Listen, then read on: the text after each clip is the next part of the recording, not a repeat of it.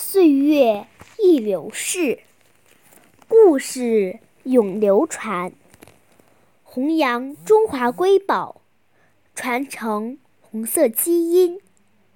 我是中华少儿故事大会讲述人尚凌宇，一起成为更好的讲述人。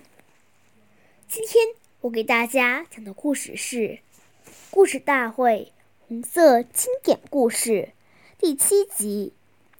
刘少奇和一盘鸡蛋的故事。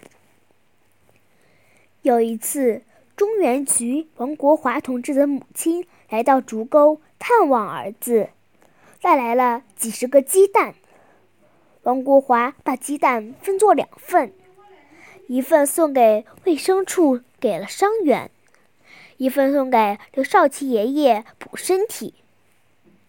勤务员这次没有告诉刘爷爷，就炒了盘鸡蛋，多了一个菜。刘爷爷立即就问原因，警卫员只好说是王主任送来的。刘爷爷说：“怎么不给我说一声，就多加菜？”首长，您的身体越来越瘦。不，我感觉很好。你快把这份鸡蛋送给为人民流了血的伤病员。